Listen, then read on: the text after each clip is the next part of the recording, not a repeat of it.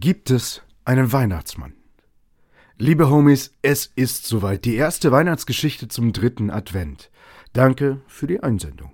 Zum Kontext, die Geschichte ist so in der Zeitung The New York Sun am 21. September 1897 als Antwort auf den Leserbrief der acht Jahre alten Virginia erschienen. Mit Freude beantworten wir sofort und damit auf herausragende Weise die folgende Mitteilung und geben gleichzeitig unsere großen Freude Ausdruck, dass ihre gewissenhafte Autorin zu den Freunden der Sun zählt. Lieber Redakteur, ich bin acht Jahre alt. Einige meiner kleinen Freunde sagen, dass es keinen Weihnachtsmann gibt. Papa sagt, wenn du es in der Sun siehst, ist es so. Bitte sagen Sie mir die Wahrheit. Gibt es einen Weihnachtsmann? Virginia O'Hanlon, 115 West 95th Street. Virginia, deine kleinen Freunde haben Unrecht. Sie sind beeinflusst von der Skepsis eines skeptischen Zeitalters. Sie glauben an nichts, das sie nicht sehen. Sie glauben, dass nichts sein kann, das ihr kleiner Verstand nicht fassen kann. Der Verstand, Virginia, sei er nun von Erwachsenen oder Kindern, ist immer klein.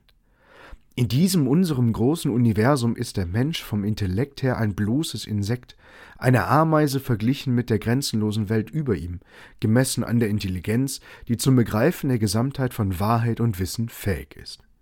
Ja, Virginia, es gibt einen Weihnachtsmann. Er existiert so zweifellos wie Liebe und Großzügigkeit und Zuneigung bestehen, und du weißt, dass sie reichlich vorhanden sind und deinem Leben seine höchste Schönheit und Freude geben.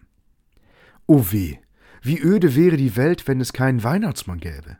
Sie wäre so öde, als wenn es dort keine Virginias gäbe. Es gäbe dann keinen kindlichen Glauben, keine Poesie, keine Romantik, die diese Existenz erträglich machen. Wir hätten keine Freude außer durch die Sinne und den Anblick. Das ewige Licht, mit dem die Kindheit die Welt erfüllt, wäre ausgelöscht.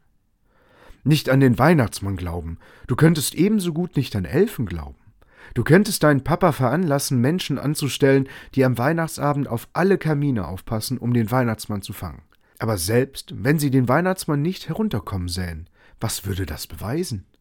Niemand sieht den Weihnachtsmann, aber das ist kein Zeichen dafür, dass es den Weihnachtsmann nicht gibt.